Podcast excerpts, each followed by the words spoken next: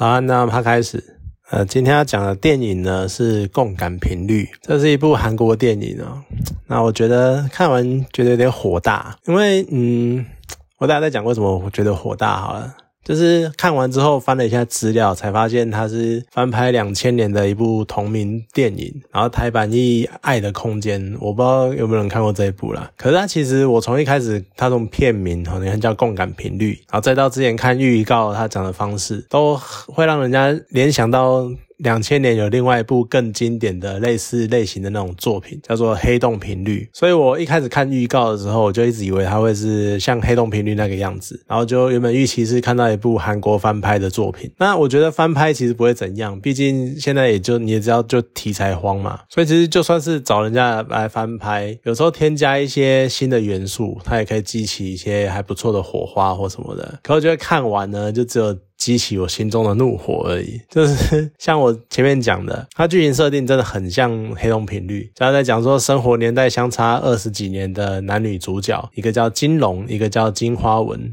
他们在一次月全食里面呢，意外的透过了一个无线电对讲机联络上彼此，而这个意意外事件呢，也对两人之后的生活有了很大的影响。可其实光月全食这个设定就让我满头问号，就是我刚刚讲的那些另外一部《黑洞频率》，它好歹是有解释说什么，因为那个太阳磁暴的能，然后造成大量的极光啊，就类似那种磁共振或什么的磁力影响之类的那种名义，就好像很有那种道理，很有很有说服力的感觉，然后去解释为什么无线电波可以穿越时空的感，穿越时间的感觉。当然他还是在胡乱，可是至少人家有感觉比较用心的去再去做这个解释。可是你这一部月全食是什么鬼？就是感觉很想要，我想不到什么理由，然后随便找个理由来凑一下，来当个串场。的之类的那种感觉，不过其实也没有关系啦，就理由很瞎。可他如果剧情感人的话，也还算蛮不错的作品。可是很可惜的呢，电影也没有搬回这一层。就你看原本看到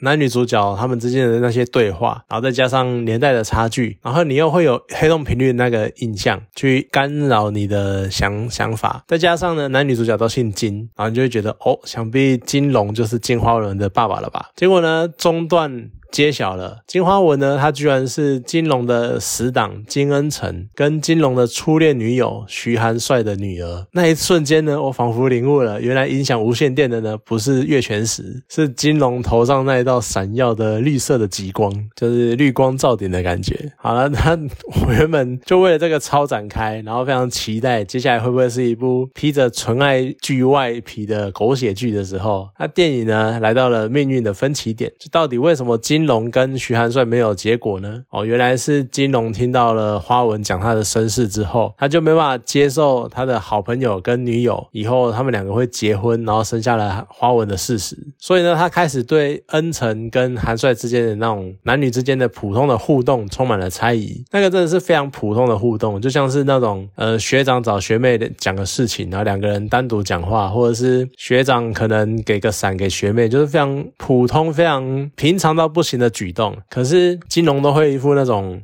你想干什么？你不要靠近我女朋友哦！你这个危险的男人那种感觉，就你看就知道他超级玻璃心的。然后在旁边人眼中，可能就是那种超级触痛、超级大触缸、触触缸那一种的等级的人。然后金龙最后就承受不了这种压力，就是他一直在在意说他们两个以后会结婚、生下花纹的这件事情，所以他就选择离开了。我拜托你把我刚刚好歹维持了可能二十分钟观影的那个期待跟期待或雀跃的心情都还来好不好？就你这什么烂结果？就搞半天会有这种发展，就是因为你自己放弃的啊！那亏我在边看电影，那讲到那一段的时候，我还在脑补，就是心中脑补很多电影的结局。譬如说，可能是因为金龙他可能发生了什么事情，所以他不得不退出这一个恋爱的战争，或者是你可能稍微积极正向一点，就是可能某个大事件在男女之间的他们三人之间的大事件发生过后呢，然后接到二零二零年半夜，花文在要那个电话要呃。无线电要沟通的时候，背后呢是金龙走进来，然后问：“哎，女儿你怎么还不睡？”之类的，就代表说，搞不好金龙很努力的去追求或者去维持他们他跟韩帅之间的感情，然后所以最后呢变成说，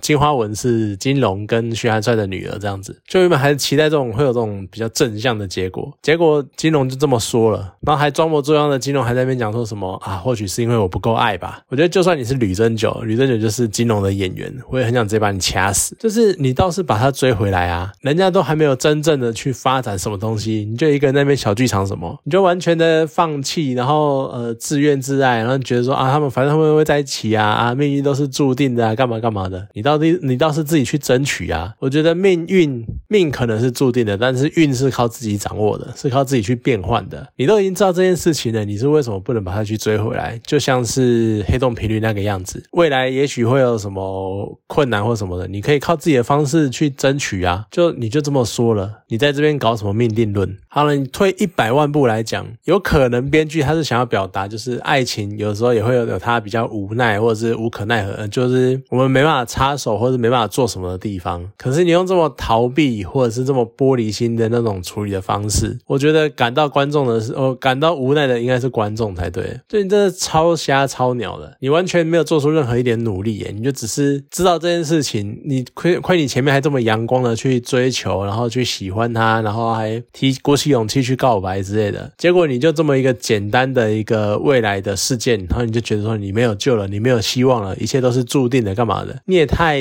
太负面了吧？然后那个花纹后来还在说什么，他能够遇到金龙是他人生的奇迹啊！其实想想也没有错啊，就是你能够问遇到那么经典的负面教材，他的确是人生的奇迹，没有错。就真的太瞎啦，你一点努力都没有诶我真的是看到这边真的是火超大的，就是真的是超莫名其妙。他们好像你就这样结束了，你就这么放弃了？你在那边讲说你不够爱，我这样一巴掌轰下去，对你的确不够爱，你快滚吧！还好你没有，还好徐元帅没有跟你在一起，所以这么容易就放弃了。然后另外呢，讲了这么令人火大的地方，整部电影呢，其实还有一些，还有很多其他的。比较算缺点或是不足的地方，就电影感觉太聚焦在人际情感的互动上，然后尤其是那种呃，就是为了追女生啊，怎么样啊，然后有点类似情感咨询啊之类的。可是他们身边的那种场景或者是世界的背景，就没有反映出那种时代的差距感。他们一个是一九九九年，一个是二零二二年，他那个时代的差距其实是蛮大的。这二十年来，其实世界发生了很多变化，或者说世界的事件也发生了很多事情，但是他完全没有。呈现出来那种感觉，就只有好像一些挂在嘴上的一些流行语、口头禅，或者是一些身边的小东西，就比如说以前的是那种掀盖式手机，然后现在是智慧型手机，或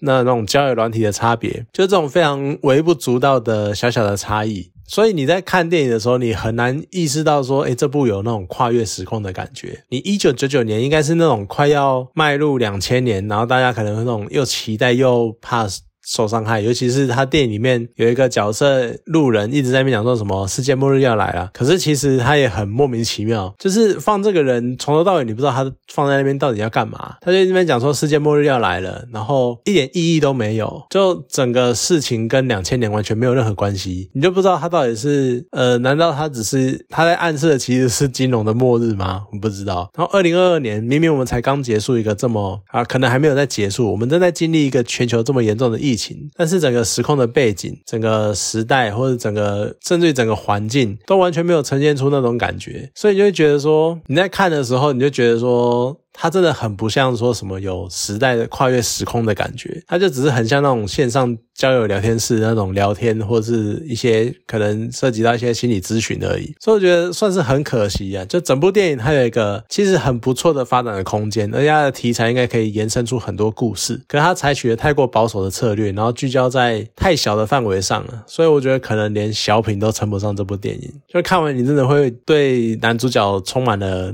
怒火吧？真的，我真的觉得。充满怨气之类的，就真的觉得是蛮可惜的一部电影。好了，嗯，就这么久，算是很久没有什么喷一部电影喷喷成那个样子。可是真的觉得就是有一种可惜的感觉。不推啊，嗯，就是不是每一部韩国爱情故事都可以像韩剧可能那么轰轰烈烈之类的。这不就是真的？我觉得很很可惜，它可能只能卖卖人气而已。好了，那今天这部电影呢就讲到这边，好，谢谢大家。